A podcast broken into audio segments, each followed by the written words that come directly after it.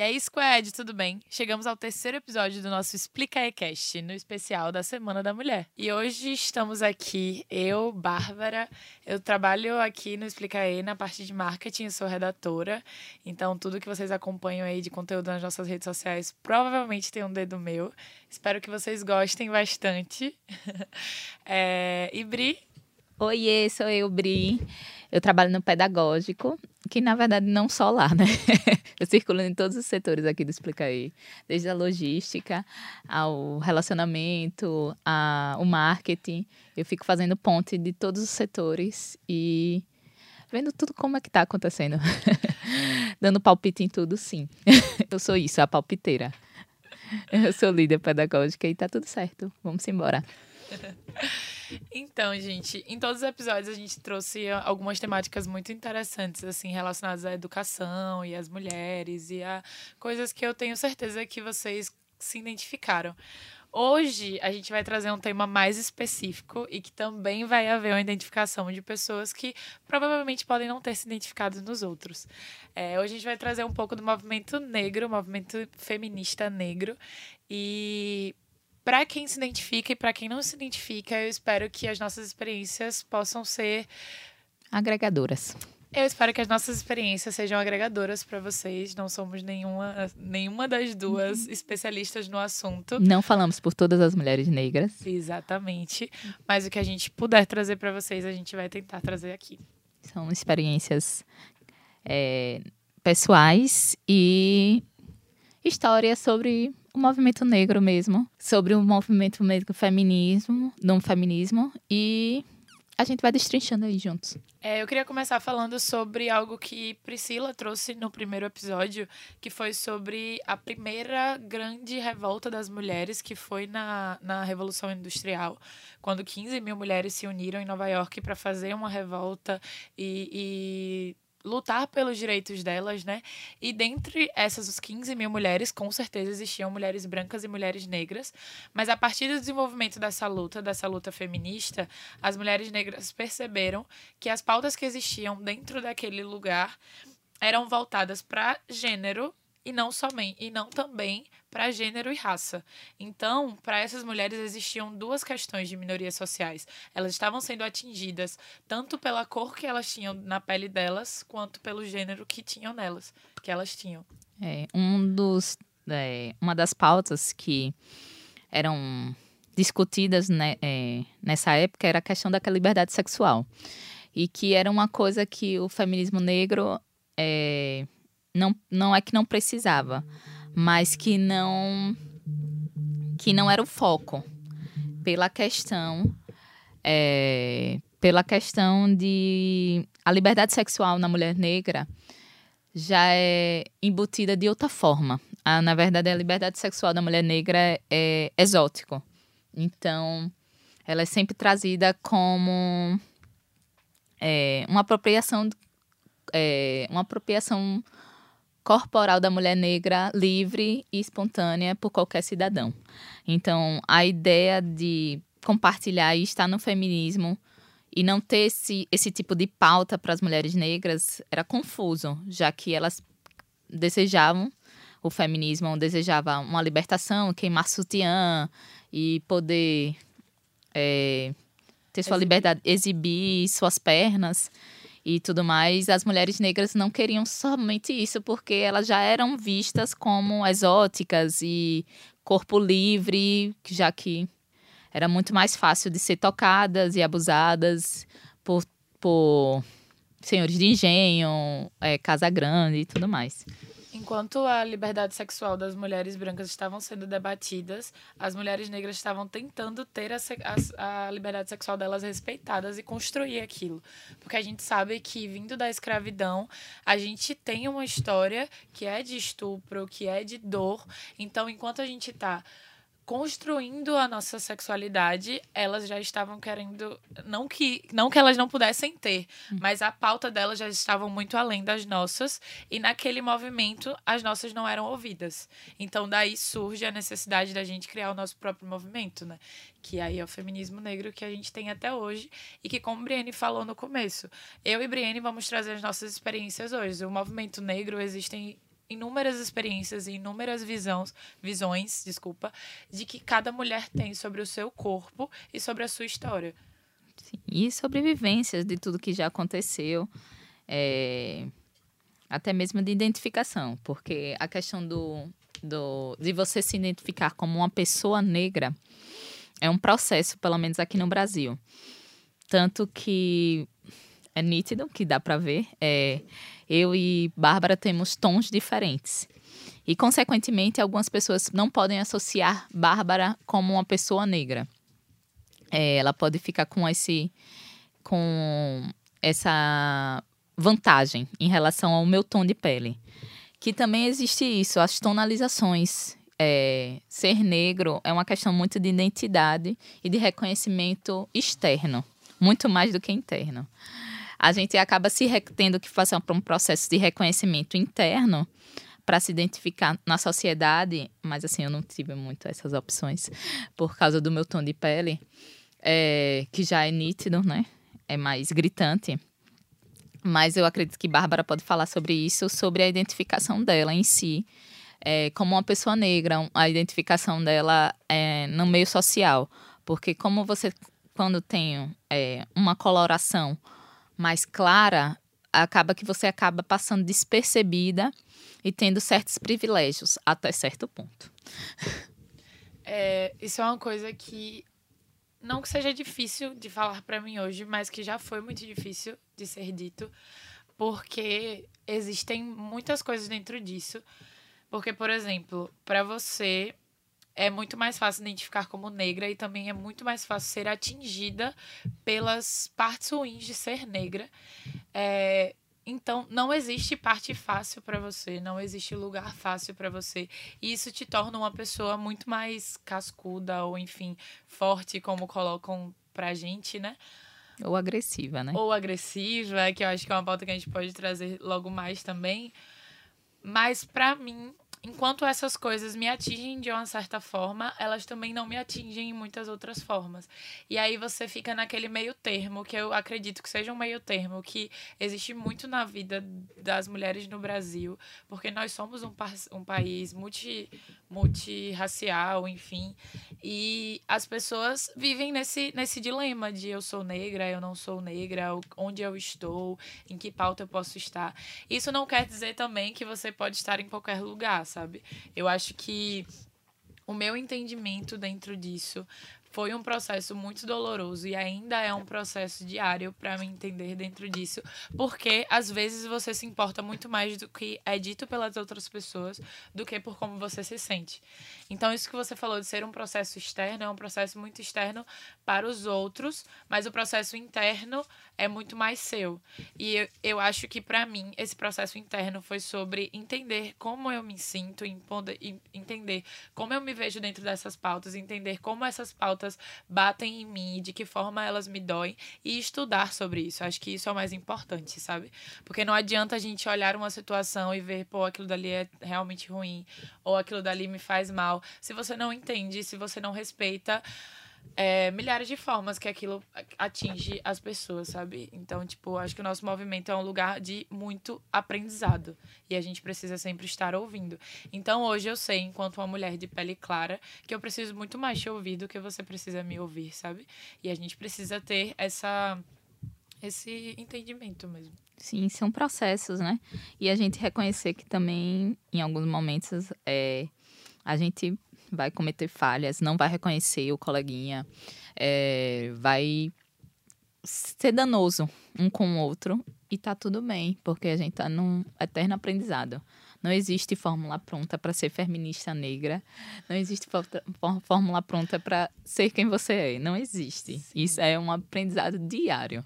Sim. E assim, tem coisas que a gente consegue reconhecer e que bate forte e que dói e que incomoda e que a gente vai precisando desse feeling, desse, desse é, dessa comunidade mesmo feminista negra que consegue compartilhar situações e, e numa roda mesmo de, de conversa, de compartilhar, de compartilhamento de danos. Na verdade, é assim que eu chamo mesmo. É um compartilhamento de danos. Que quando você tá lá, você faz. É, é, parece que é uma aprovação para você ser mulher negra, você precisa passar por algumas etapas que são dolorosas, chatas e de vez em quando são minimizadas como um mimimi, que é um, um saco. De vez em quando, geralmente. de vez em quando, geralmente, todavia, de fato, todo dia. Toda hora. Toda hora. É, existe um termo dentro do movimento negro por completo, não só no movimento feminista negro, mas que é o aquilombamento, né? Que é esse uhum. lugar em que o povo preto e as pessoas que se entenderam negras e que estão procurando estar dentro desse movimento é de se aquilombar, no sentido de os quilombos eram lugares em que as pessoas fugiam enfim, fugiam do cativeiro e se aquilombavam para se proteger e para se cuidar enquanto pessoas livres naquele momento. Então hoje a gente usa esse termo do aquilombamento da mesma maneira, só que em outra situação. Então se a gente tem aquele refúgio em alguém que entende o que você está sentindo, é um refúgio muito mais seguro e atrativo do que um refúgio em alguém que não entende aquilo. Hum. Porque mesmo que você tenha uma pessoa do seu lado que te ouça, existe uma outra pessoa que sente o que você sente. Exatamente. E aquilo dali é muito mais aconchegante, muito mais receptivo do que tudo. Exatamente, é exatamente. É, porque, assim, tem várias falas, tem várias situações que acontecem com a mulher negra e que, assim, de vez em quando não é perceptível para outras pessoas que estão ao redor. Principalmente em ambiente de trabalho, principalmente em, qualquer lugar. Até em um ônibus, como é nítido, como é, é como é danoso e como é racista, como é chato. E acontece assim diariamente. Teve até o fato agora, vamos citar uma coisa bem recente para todo mundo ficar mais atualizado, da questão do, da Ucrânia com a Rússia. É, tá tendo alguns é, sistemas de evacuação, né? E as pessoas estão saindo da Ucrânia procurando abrigo nos países vizinhos e estão indo de trem, nas estações de trem, para tentar pleitear com sua família para sair da Ucrânia. É, mas está acontecendo o quê? Uma segregação, um filtro nos trens. E esse filtro é um, só uma questão racial.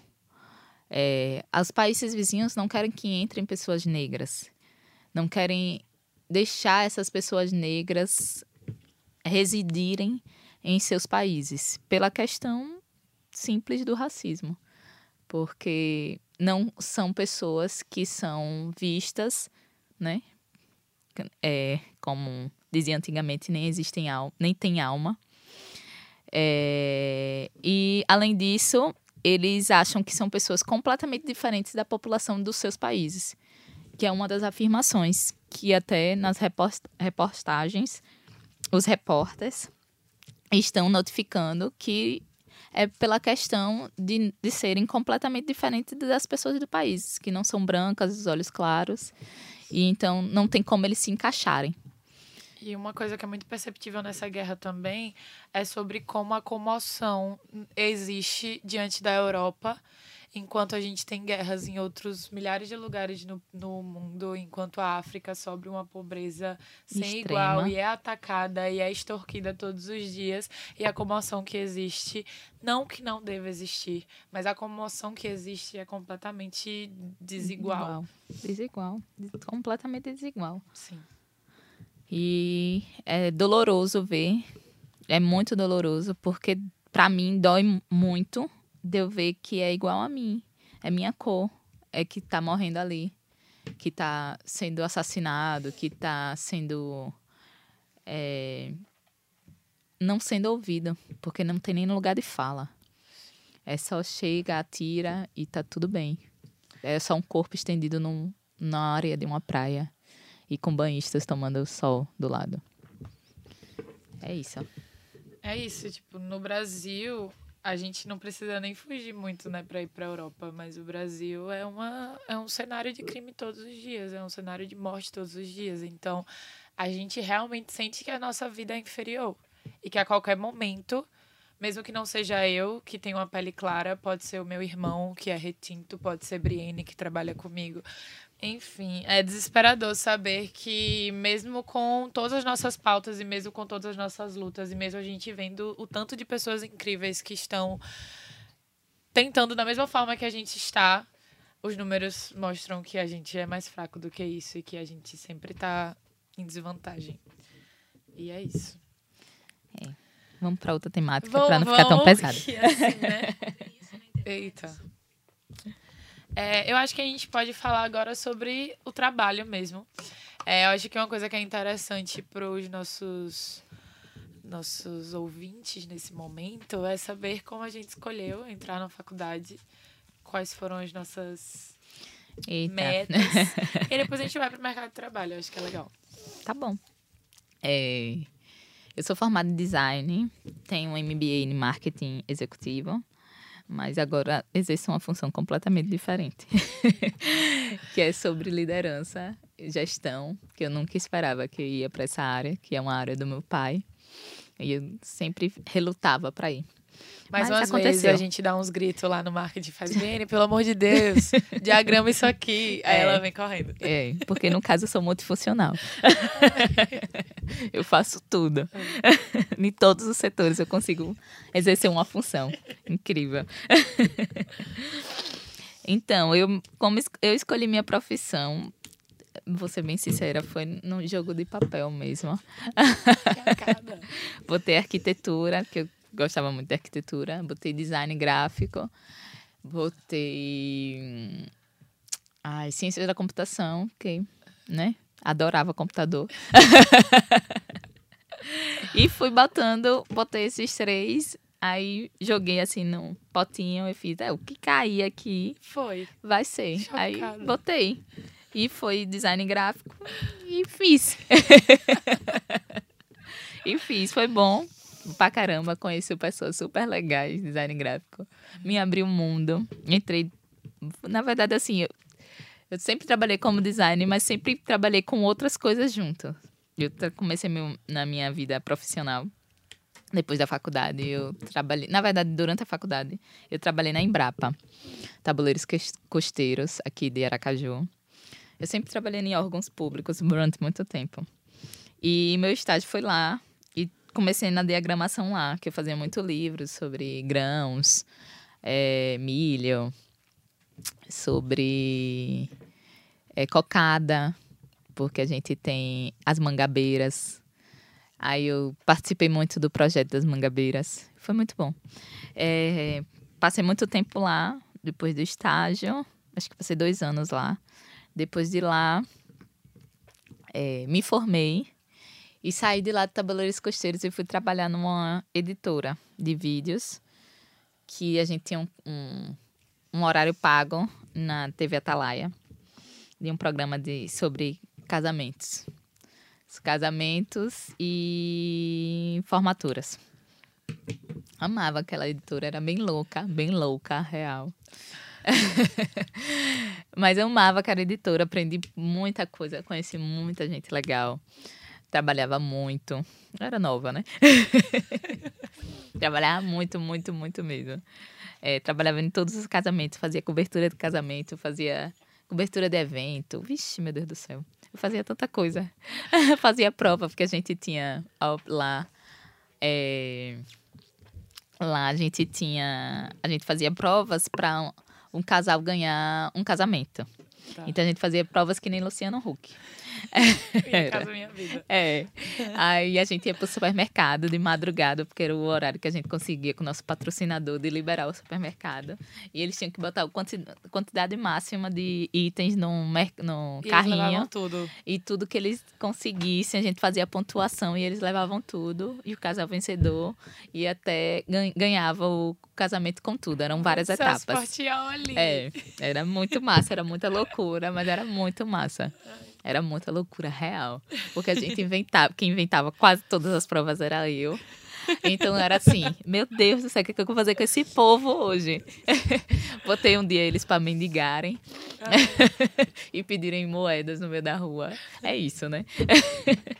Mas foi muito bom, porque eu conheci muitas pessoas massas, conheci. É, fiz meu repertório lá. Depois de lá fui para o tribunal regional eleitoral passei, assim, mudanças super abstratas, né? eu saí de uma coisa super louca, um movimento super louco e fui para uma área completamente executiva. Também adorei, passei muito tempo lá no tribunal, acho que passei cinco anos, cinco ou seis anos. Gostei muito, trabalhei com pessoas incríveis, incríveis, as com saudades. trabalhei na assessoria de comunicação e foi incrível. trabalhei com diagramação também lá. É, mas também acabei sendo chamada para assessoria logo quando eu entrei. Eu fiquei fazer fazia dois horários misto, porque acabaram que viram que eu era muito boa em assessoria. Aí eu fazia acaba, é, fui fazendo assessoria do judiciário, dos juízes e do presidente da casa, sempre ajudando os meninos e era bem bom, era bem massa, tinha vários jornalistas lá. Conheci muita gente legal, passei muito tempo lá. E depois saí de lá, é, resolvi dar um break, passar seis meses descansando minha mente. E eu falei para mim mesma quando eu saí de lá que eu ia dar um break, precisava descansar e quando chegasse no sexto mês, um emprego ia aparecer na minha vida. E o emprego foi explicar aí. que apareceu quando eu fui na praia tomar uma cerveja. Só podia. e fiz uma entrevista de emprego bebendo mesmo, de biquíni. É isso. As coisas aleatórias da vida. E eu entrei no Explicaí para diagramação despretensiosíssima, sabe? Super aleatória, achando aquele povo super maluco, né? Mas veja, numa época eu tinha cabelo raspado. então eu achava todo mundo super na mesma vibe. Saí do é. tribunal, que era completamente diferente, e vim pra explicar aí. Voltou e, pra doideira. É, voltei pra doideira. e quando eu vi, era isso. Eu fiz, é. Realmente, meus seis meses sabáticos me trouxeram pro lugar certo. E foi no sexto mês mesmo? No sexto mês. Perfeito. Sexto mês. E você, como é que foi a sua história? Então, eu tenho poucas experiências, na verdade, assim. É, eu fiz publicidade, né? Eu estou me formando. É, agora estou fazendo meu TCC, graças Ai, a Deus. Graças a Deus. Estou, é luta, é batalha. UFES, é batalha. Eu lembro que na escola eu sempre gostei muito de estudar, eu gostava muito da escola, mas eu era perturbada da sala. Eu lembro que no primeiro ano do. do tipo, eu ia sair do ensino fundamental para o médio e aí mudava de coordenação. E a coordenadora foi na sala e fez. Quem, uma das primeiras coisas que ela falou: quem é Bárbara? Aí eu. Oh, eu aqui. Já tinha um repertório. Aí ela fez: Ah, soube que você é muito estudiosa, mas que você bagunça muito. Eu espero que você mude sua postura no ensino médio. Não mudei. Continuei com a minha postura de bagaceira. Mas eu sempre fui, assim, uma das primeiras da turma. É, sempre me saí bem, enfim. E aí, quando chegou no, no terceiro ano, eu já sabia que eu queria publicidade desde cedo, assim. Não lembro muito bem, sinceramente, como eu fiz essa escolha, mas eu acho que eu sempre estive nesse lugar. Eu queria fazer algo que eu pudesse trabalhar com muitas coisas. Eu sempre fui muito comunicativa. Eu pensava, eu pensava em direito e em comunicação. Eu achava que eram áreas que a gente atinge as pessoas de alguma forma. E eu queria usar a comunicação ou o direito na época para o bem. Então, assim, o que eu poderia fazer para que o que tinha na minha cabeça fosse passado para as pessoas. E aí veio o direito e veio a comunicação, e dentre os dois eu achei que a comunicação seria melhor nisso. E então acho que desde o primeiro ano eu já tinha certeza que eu queria. E eu sabia que eu queria numa federal. Eu sabia que minha mãe não ia ter grana para manter aquilo. É, se fosse numa, numa faculdade privada. Então eu sabia que eu queria na federal. Eu não fiz nenhuma outra outra outro vestibular, porque eu sabia que eu não ia conseguir chegar naquilo ou ter aquilo, né, se eu conseguisse passar, enfim. E a minha meta era passar na UFES. Então eu passei o ano inteiro. É... Quando chegou no final do ano, a, essa mesma coordenadora veio me chamar para me obrigar a fazer os, os, vestibulares das outras faculdades, porque ela queria faixas na escola. Ah. Então ela veio falar: Bárbara, você vai fazer tal, tal, tal, tal, tal, tal. Eu fiz: não vou. Eu só quero fazer o Enem, eu só vou fazer o Enem. E isso, assim, durou algumas semanas dela brigando comigo para eu fazer essas provas e eu não fiz. E eu passei na UFES e eu briguei pela minha faixa e eu nunca fui buscar, fui buscar essa faixa. Mas a experiência de estudar na UFES é muito legal, assim, numa, numa, faculdade independente, né? Não sei como é a experiência numa, numa privada, mas a universidade pública, você tem, assim, um mundo dentro de uma universidade. Então, você pode ir em milhares de países e lugares e tribos e pessoas e experiências. A diversidade lá é, é incrível, real. É real. Então, tipo, se você está realmente ali destinado a, a crescer e a aprender em tudo na vida, não só no quesito entrei em publicidade, vou aprender sobre publicidade. É assim um lugar que vocês vão amar estar. E eu espero que vocês amem e logo mais teremos aí esse resultado. É... Trabalhos, tipo, dentro da publicidade eu me apaixonei pela fotografia e por essa coisa da comunicação, que eu ainda gosto muito. É, meio que não sei se em todos os lugares, mas eu sinto, e pelas pessoas que eu tenho, que quase em todos os trabalhos que a gente tem, a gente meio que tem que fazer mais do que o que a gente achava que a gente tinha. Sim. Sim. E isso é ruim porque sobrecarrega, mas também é bom porque a gente vai aprendendo sobre várias coisas. E eu acho que isso foi bom para mim, porque eu ainda gosto muito da fotografia, eu ainda gosto muito da comunicação, mas eu me joguei numa área que eu nunca tinha me imaginado jogar, que foi a música. E eu entrei numa banda em 2018, 2019, uma banda de percussão. E hoje eu, a partir de ter entrado nessa banda, hoje eu trabalho com produção musical, eu trabalho com lançamento de artistas, eu trabalho com a comunicação voltada para arte e para música, que foi uma área que eu nunca pensei entrando na faculdade. Então eu acho que uma dica legal assim, com uma pessoa que tem pouca experiência, mas que está assim encontrando seus caminhos, é você ver o que são as suas paixões, tentar integrar elas, mas também não deixar de se abrir para outras. Sim, sim. Então, sempre que você ver uma oportunidade assim de um tem uma coisinha ali que eu posso aprender. E mesmo que é. eu não saiba nada, porque assim, eu entrei na banda, eu não sabia tocar. O agogo era o instrumento mais fácil. Eu peguei o instrumento mais fácil e eu me bati semanas para aprender a tocar o base, sabe? Então, assim, não desistam e tentem, porque mesmo que você não vire uma percussionista incrível. É. você pode associar o seu trabalho com algo que você descobriu e ama. E fazer o seu network, né? Você de lá, em qualquer área, em qualquer lugar, em qualquer, em qualquer oportunidade que vier, você vai, pelo menos, tirar 1% de oportunidade. Sim. Você vai conhecer, você vai aprender, você vai se divertir. Porque, assim, nesses meus relatos de experiências, eu tive muitas furadas, viu? Muitas furadas.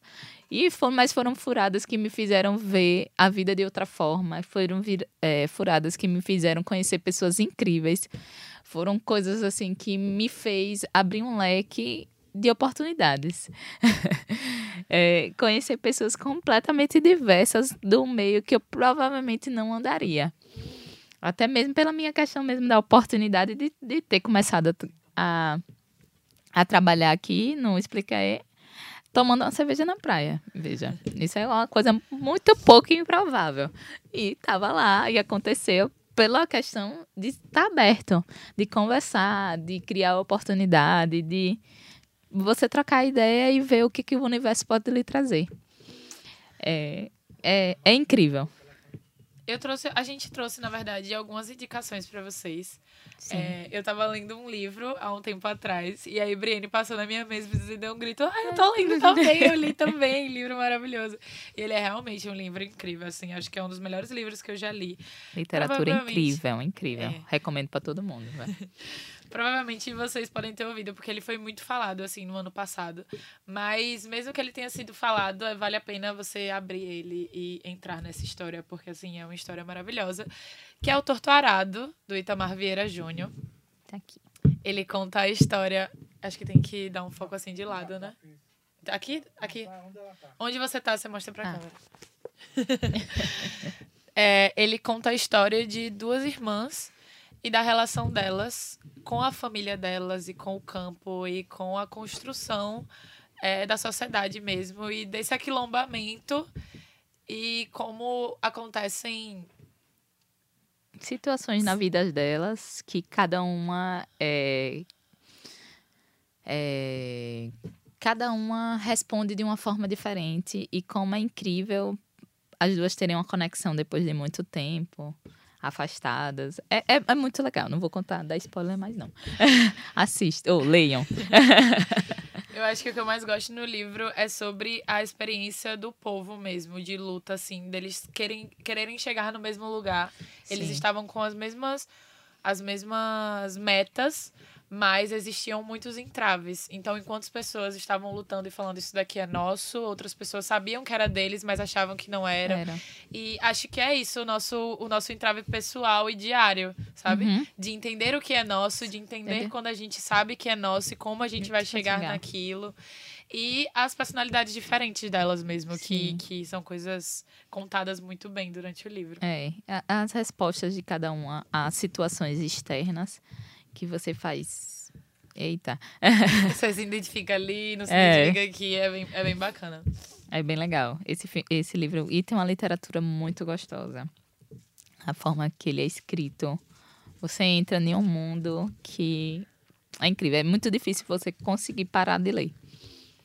É muito difícil. Recomendo demais. Mas também trouxemos outra indicação aqui na verdade, a gente trouxe várias indicações. Esse aqui é o Sejamos Todos Feministas. Eu vou ser muito sincera com você, Bri, eu nunca li ele. Ele é super rápido. ele é super rápido. É porque eu nunca tive acesso a ele mesmo. Mas eu já li algumas coisas da Te Chimamanda. Obrigada. Eu já li algumas coisas da Chimamanda. Obrigada, assim... viu, tia Del? Obrigada. Foi ela que me deu de presente de aniversário. Ela é uma escritora sensacional, assim. Foi um dos livros que eu mais me emocionei na vida.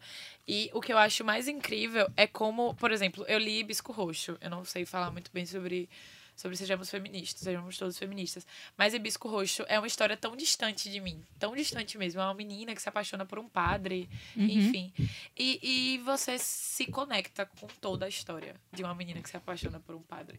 Então, é, é louco como a questão da raça é o que mais invade, independente uhum. da história. Uhum.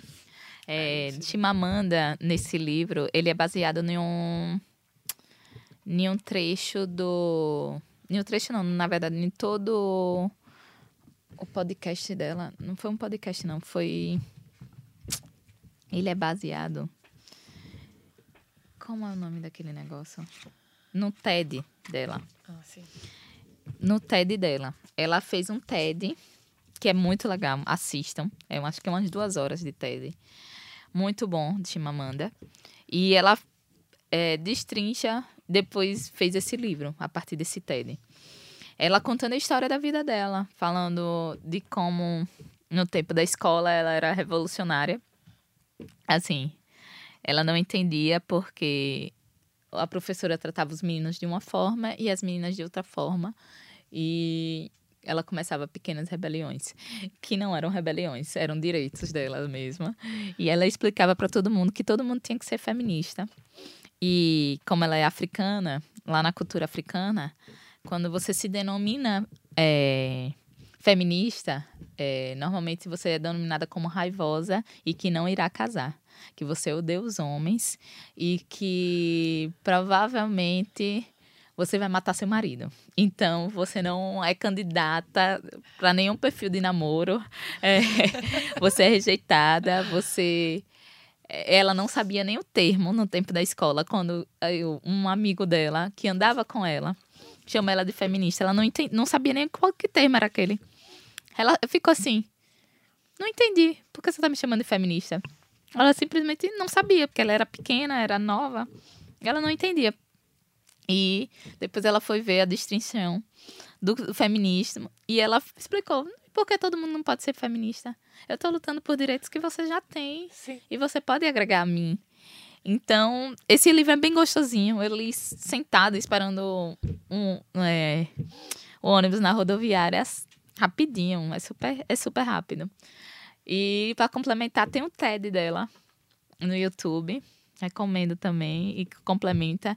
E esse livro é gostoso, porque assim, quem é negro e quem é feminista vai se identificar em 100% das falas. em 100% das falas, porque ele é gostosinho e contra a trajetória dela. E ela explicando que ela em nenhum momento odeia homens. Tanto que ela se casou. ela se casou. É, ela é incrível porque também tem na África. É, quando eles falam que você é feminista, você se veste mal, é, tem um jeito masculinizado e ela é dona de uma grife. Fimamanda. E quando você assiste o podcast dela, você vai ver, você vai enaltecer aquela mulher. Porque ela tem looks incríveis. Tem looks incríveis e que dá vontade. Dá vontade. Eu trouxe três indicações. Uma vai ser um livro também que eu já li e que eu sou apaixonada. E é literalmente falando sobre amor. E é hum. ele falando sobre amor numa, numa perspectiva da mulher negra. Que é um amor é, que é sofrido, assim, no sentido da gente entender que a gente merece aquele amor e da gente se perceber dentro desse amor. Porque enquanto existiam as mulheres brancas e princesas da Disney que estavam ali para encontrar os seus príncipes encantados, a gente não estava nessas narrativas. Quase nunca. Quase nunca. Então, para a gente se entender nesse lugar também é, é difícil. E Bell Hooks que é uma, uma mulher incrível, uma mulher preta incrível, e que morreu há pouco tempo. Sim, recentemente, novembro, eu acho. É, escreveu tudo sobre o amor. E é uma indicação, assim, essencial. Acho que esses três livros são indicações essenciais. Temos também Angela Davis, temos também Djamila, temos também outras pessoas que vocês podem estar procurando e que são referências. Temos alguns nomes aqui na nossa. Ah, mas Eu ia falar da, da parede, mas vocês estão só nos ouvindo. É, e outras duas indicações, que são indicações agora mais de rede social, que eu sou publicitária e tal. É, são pessoas que não sei se muita gente conhece uma que eu vou falar, mas outra eu acho que com certeza, porque ela já está sendo muito mais globalizada, que é a Tia Ma. Sim. Inclusive, ela estava. Tem uma na... foto com ela, maravilhosa, no carnaval. ela é uma mulher maravilhosa, ela sempre foi uma mulher muito alto astral. Desde o início da sua carreira, ela sempre foi essa pessoa de opiniões. Não digo fortes, porque é muito chato isso, de sempre a gente tem opiniões fortes. Opiniões específicas sobre as coisas, opiniões Sim. óbvias, na verdade, sabe? E aí, essa semana, eu vi um vídeo dela com a Maria, que foi algo que bateu muito em mim.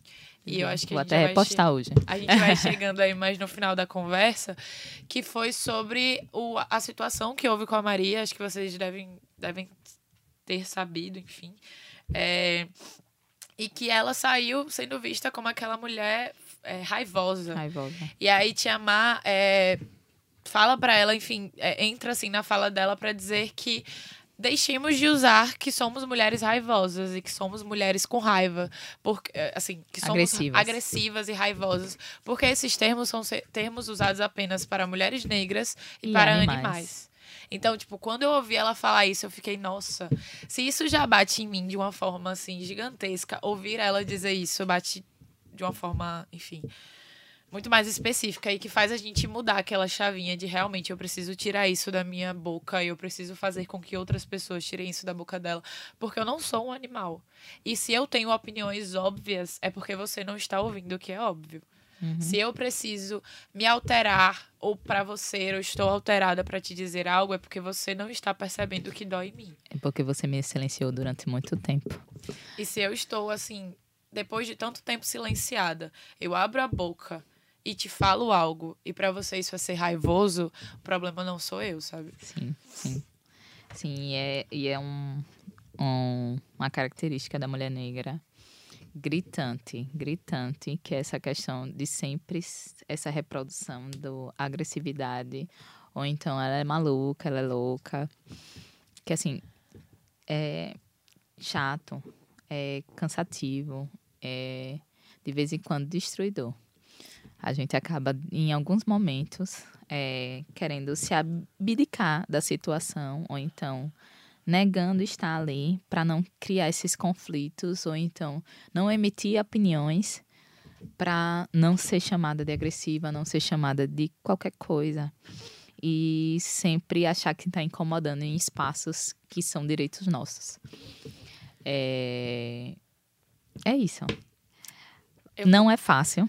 A gente falou sobre o mercado de- trabalho. Vou voltar aqui rapidão. Mas não é fácil ser mulher negra no mercado de trabalho. É, olhem vocês aí, até mesmo na, na escola de vocês, no cursinho de vestibulares, no, nesse reforço que vocês fazem para e vejam, olhem só, vamos fazer um, um, um experimento social. Olhem só para o lado. Vejam quantas mulheres negras existem. Vejam quantas pessoas negras, na verdade. Não vou nem falar sobre mulheres negras, mas vejam quantas pessoas negras existem nesses espaços E onde elas estão. e onde elas estão. E se elas estão trabalhando.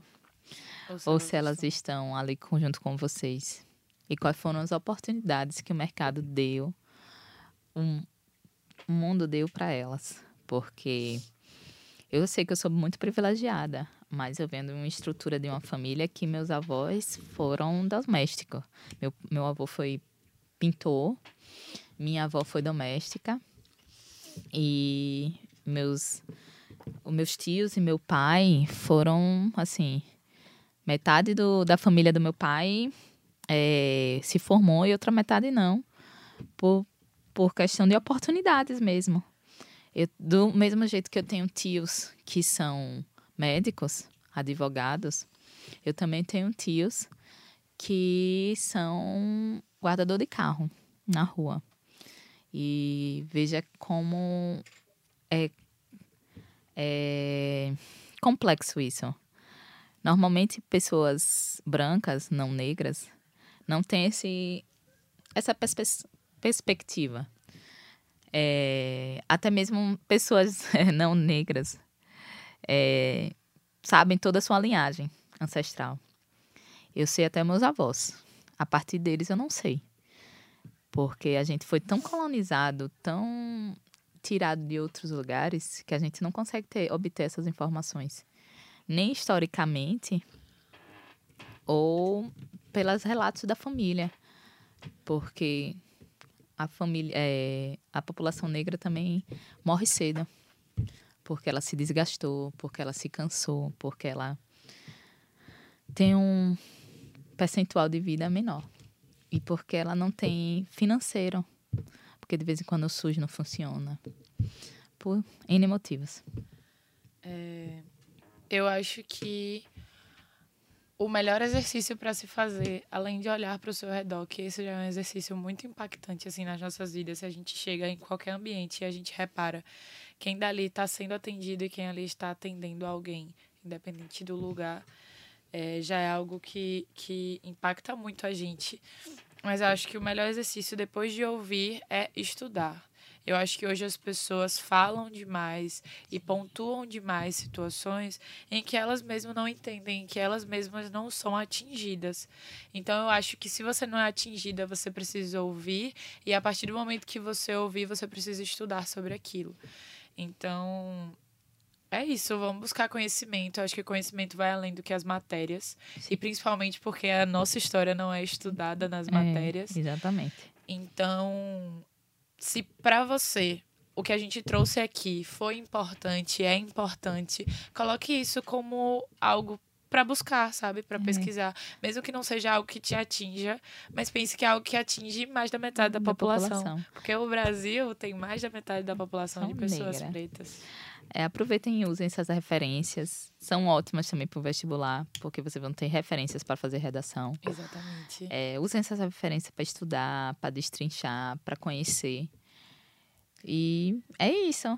Eu queria trazer só uma última indicação, agora uma muito mais leve, e que é uma que eu amo, sou apaixonada. Todos os dias ela posta vídeo, todos os dias eu tô lá retweetando. Que é a chefe Lili Almeida. Ai, maravilhosa. e Maravilhosa. essa não é nem tanto sobre é, estudos, mas é mais sobre dar uma força pra vida e aprender sobre a vida. E você Dê um olhar da vida mais leve. bem mais leve e de você não desistir, sabe? Vocês estão aí num caminho que é difícil e que é sofrido. E eu tenho certeza que chefe Lili Almeida vai, vai lhe dar uma palavra em um dia sombrio. Ah, então é isso, gente. Foi ótimo fazer essa Semana da Mulher. Eu tô muito feliz com o resultado e eu espero que também. vocês gostem e que a gente continue continue produzindo aqui, que vocês sempre estejam on. E, e é, isso. isso. Qualquer coisa a gente volta. a gente vai. Aqui. É. Tchau, cheiro. Cheiro.